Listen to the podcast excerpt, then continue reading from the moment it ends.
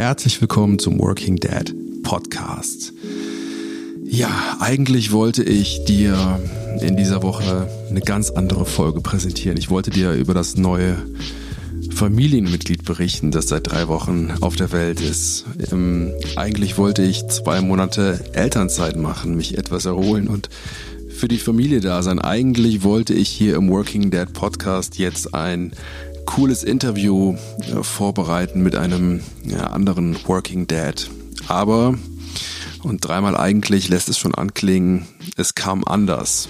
Denn ich war gerade drei Wochen in Elternzeit und dann kam Corona. Und dieses eigentlich beschreibt eigentlich ganz gut die Situation der, der letzten Woche. Ja, alles ist anders. Wir müssen umdisponieren. Wir müssen irgendwie Mut zur Lücke haben. Und ja, die allermeisten Regeln und Rezepte, die bis ja, letzter Woche galten, die funktionieren nicht mehr.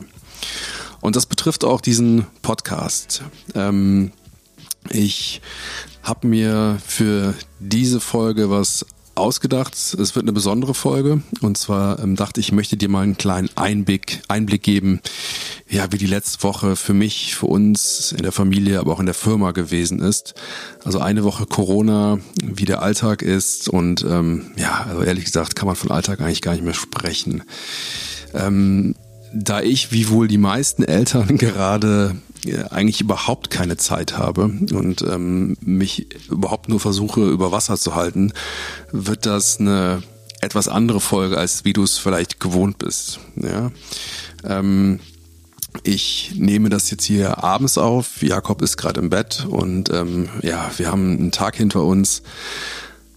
Äh, ja, ähm, der wie die letzten acht oder neun Tage einfach sehr extrem war ähm, Tage, wo man gerade mal Zeit hat zum Duschen, zum Essen und zum Schlafen und ähm, vielleicht noch nebenher ein bisschen, bisschen arbeitet und ähm, deshalb nutze ich diese Zeit jetzt mal, um den, ähm, diese Folge zu machen.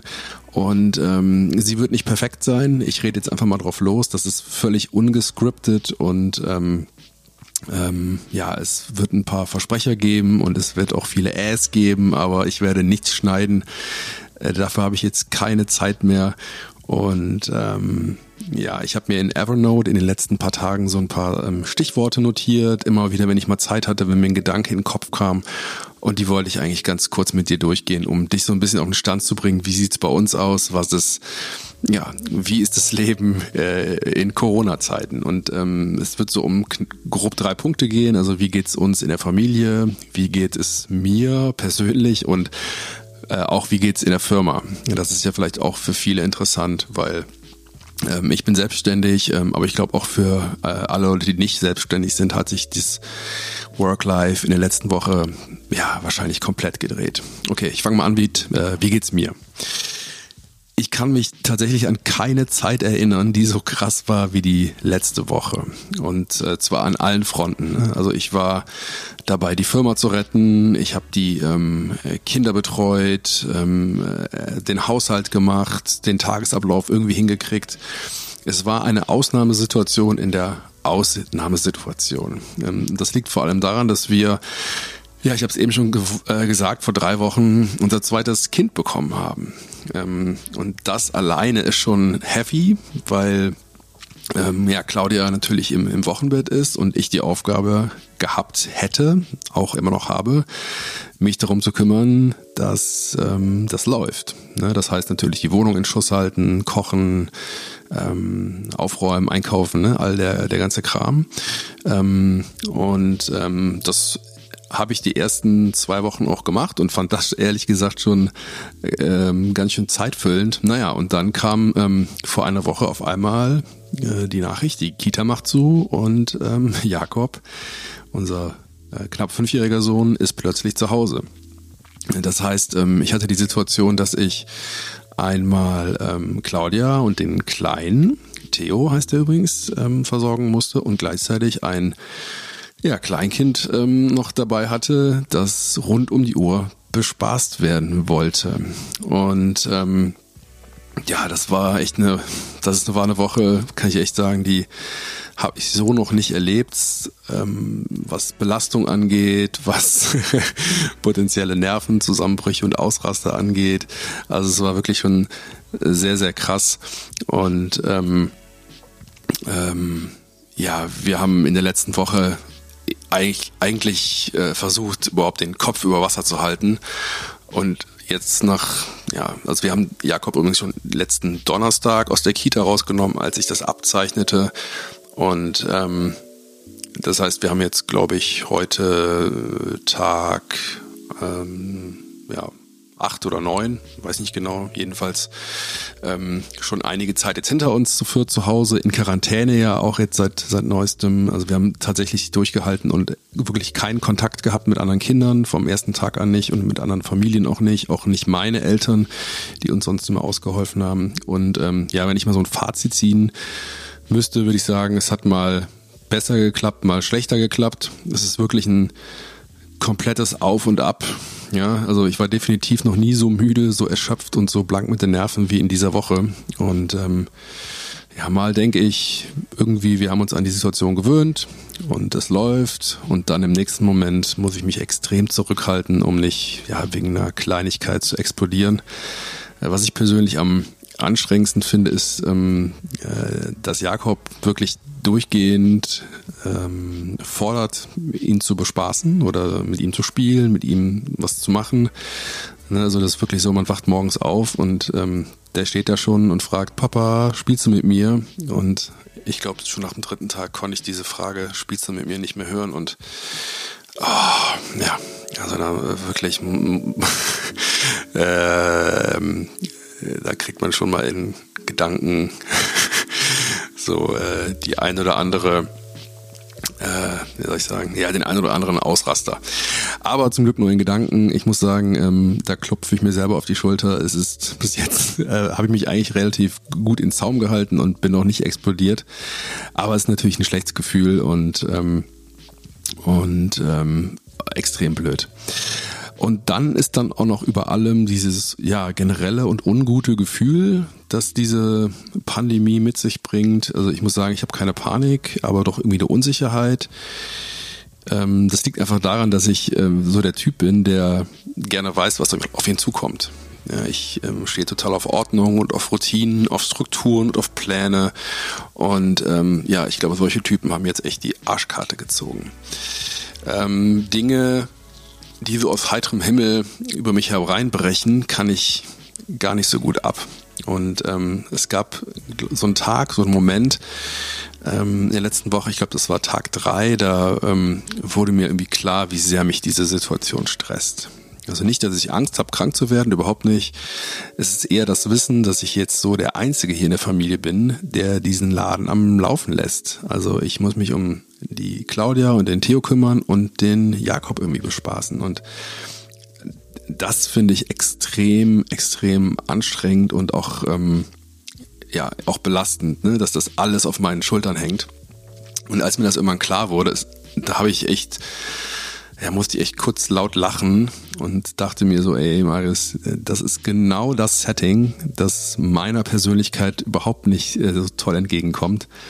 Und dann dachte ich kurz darauf, okay, Challenge angenommen. Das ist jetzt meine Aufgabe, das durchzuhalten. Genau das, was ich nicht gut kann, äh, darin werde ich jetzt gefordert. Und ja, ich habe es einfach versucht, sportlich zu nehmen und diese Situation jetzt äh, so anzunehmen und ähm, nicht nur anzunehmen, sondern trotzdem irgendwie handlungsfähig zu bleiben. Weil das ist, glaube ich, äh, entscheidend, dass man nicht das Gefühl hat, in so einer Situation ähm, völlig passiv zu sein und ausgeliefert zu sein, sondern dass man eben das Heft des Handelns noch in der Hand hält, auch wenn es zugegebenermaßen echt klein ist und ähm, manchmal ähm, manchmal geht es um so kleinste Räume, die man sich äh, die man sich ähm, äh, freischaufeln muss. Und ja, was mir ähm, auch geholfen hat, ist zu gucken, ähm, wie habe ich in der Vergangenheit solche Situationen bewältigt, weil das ist natürlich nicht das erste Mal, dass ich an äh, in eine Situation komme, wo ich das Gefühl habe, da bin ich an der Grenze. Und bei mir hat eigentlich immer sehr gut funktioniert, wenn ich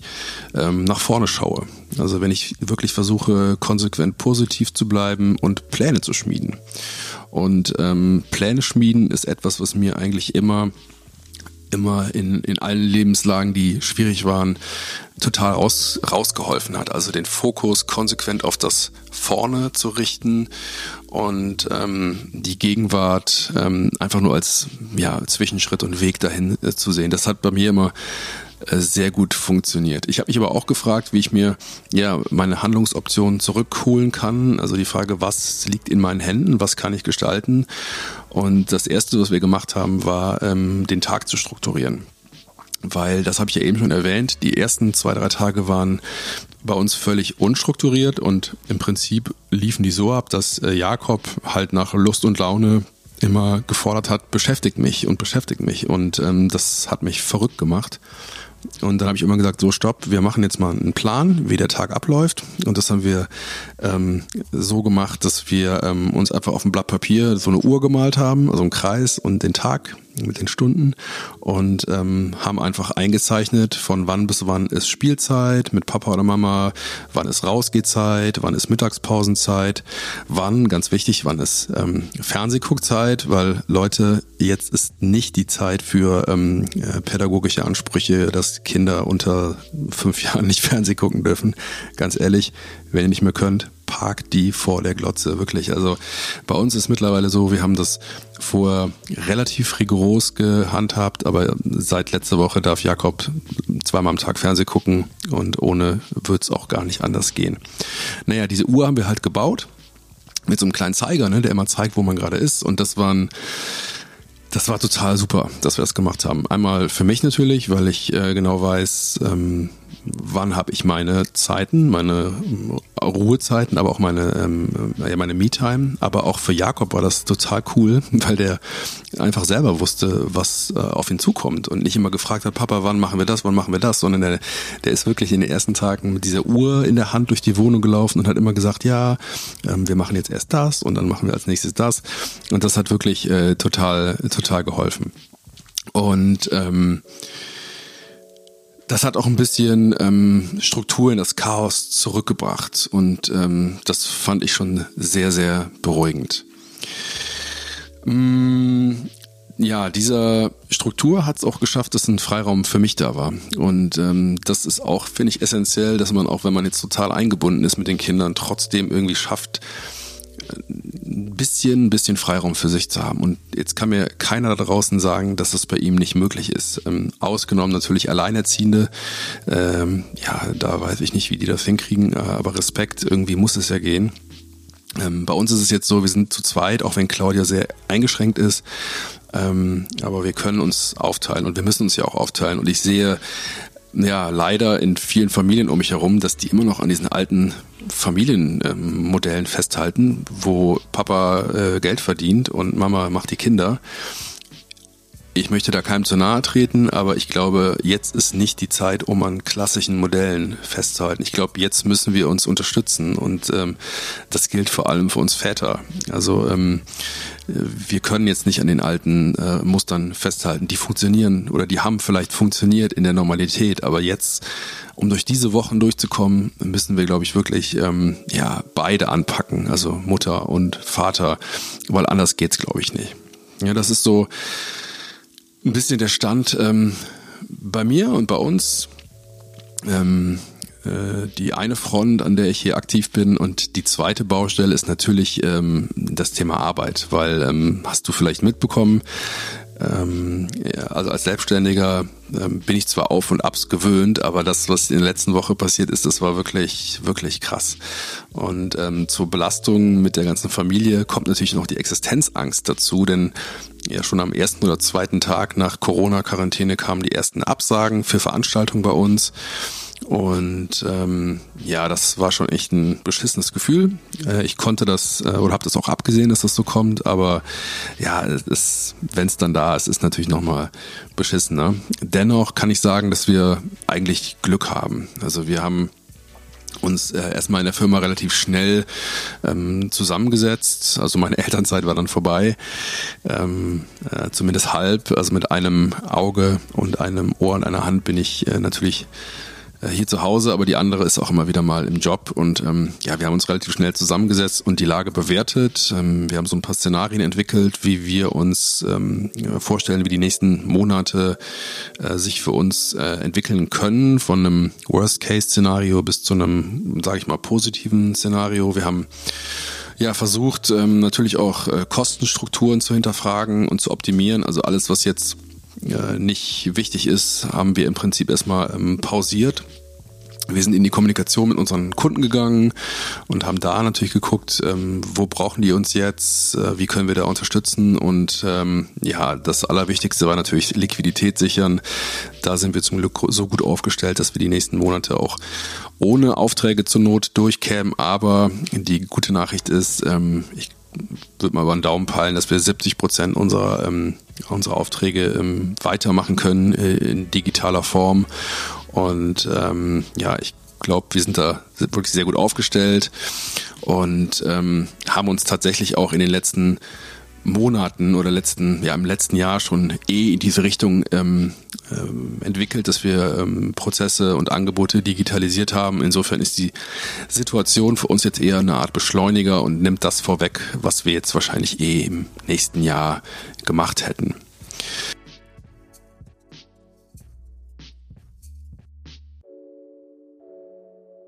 Moment brauche, um auf sowas klarzukommen dass ich nicht sofort umgeschaltet habe in so eine Art ähm, Krisenmodus und ähm, wir schaffen das und ähm, flexibel an die Sache rangehen. Äh, Wäre schön gewesen, ganz ehrlich, ne? hätte ich gern gehabt äh, für mein Selbstbild, dass ich das schnell kann, aber ich habe tatsächlich ein paar Tage gebraucht und ähm, war in der ersten, war in den ersten Tagen doch auch wirklich ja auch so angeschlagen, was das ganze Thema angeht. Aber ich habe auch gelernt, ich kann damit umgehen. Ne? Nach einigen Tagen ängstlich sein und Sorgen machen, kann ich auch mich mit der Situation abfinden und anpassen. Ich habe auch gelernt, was ich kann. Also ich kann trotz Müdigkeit den Tag mit den Kindern genießen. Ich kann auch arbeiten in so einer Situation. Nicht viel, ja, und nicht vielleicht mit 100 Prozent ähm, Brainpower, aber ich kann so viel machen, dass es reicht. Und ich habe auch gelernt, dass ich mich aus mental schwierigen Momenten selber rausholen kann. Also ja, sprich, wenn man nachts aufwacht und ähm, die Gedanken kreisen um die Frage, wie geht's weiter, ähm, da komme ich raus. Das habe ich gelernt und das ähm, ist etwas, was was ja, was auch irgendwie beruhigend ist. Existenzangst ist für mich grundsätzlich eigentlich auch nichts Neues. Ne? Ich bin seit acht Jahren selbstständig und ja, ich rechne eigentlich seitdem äh, jeden Tag mit einem Szenario, dass man in drei Monaten oder so kein Geld mehr hat. Ne? Das klingt vielleicht hart für jemanden, der angestellt ist, aber insofern ist das für mich jetzt erstmal nichts Neues, dass die Zukunft unsicher ist. Und ähm, was mir auch noch geholfen hat oder was uns in der Familie hier auch geholfen hat, ist so eine Art Leitschnur oder so eine Devise, die wir in den letzten Jahren immer etabliert haben. Und zwar ist es ähm, die folgende Formel. Also wir haben unseren Lebensstil immer so ausgebaut, dass der im Notfall von einem unserer beiden Einkommen gesichert werden kann. Ja, also eine sehr äh, konservative ähm, Risikobewertung, würde ich sagen. Ähm, gibt ja auch viele Leute, die haben ihren Lifestyle auf ähm, zwei Einkommen aufgebaut. Ähm, bei uns ist es so, wir haben immer gesagt, wenn eins wegfällt, müssen wir trotzdem noch ja, ähm, handlungsfähig sein und das trägt uns jetzt. Also im, im Prinzip könnten wir mit einem Einkommen, also wenn eins wegfallen würde, trotzdem noch ähm, alles so weiterführen. Ja, und ich habe gelernt, vielleicht noch als letzten Punkt, wie wichtig es ist, die Pläne, die wir machen, immer wieder anzupassen. Denn die Situation gerade, das ist, glaube ich, so eine Art iterativer Prozess, in dem wir ständig scheitern und umdenken müssen, ja, weil keiner geht in so eine Zeit rein und ist da perfekt drauf vorbereitet. Wirklich keiner. Wir müssen Dinge ausprobieren, wir müssen gucken, was funktioniert gut, was funktioniert nicht gut und was nicht funktioniert, müssen wir halt nochmal neu machen. Das heißt, ich glaube, wenn man jetzt in, den, in der ersten Woche merkt, ich bin an total vielen Fronten gescheitert, dann kann ich nur sagen, das ist total normal, weil wie gesagt und nochmal, keiner geht in so eine Situation perfekt vorbereitet rein. Das ist eine Situation, die hatten wir vorher nicht. Da gab es keine Pläne für, da gibt es keine Blaupause für. Da können wir nur reingehen, wir können versuchen, was funktioniert. Da scheitern wir an gewissen Punkten und dann lernen wir daraus. Und dieses Denken in kleinen Lernschritten, das ist, glaube ich, unglaublich wichtig, um einmal selber die Nerven zu behalten und ja, eben nicht diesen Anspruch zu haben, äh, dass man in so einer außergewöhnlichen Lage sofort funktioniert. Das kann nicht funktionieren und ich glaube, da müssen wir alle ein bisschen gnädiger mit uns selber sein.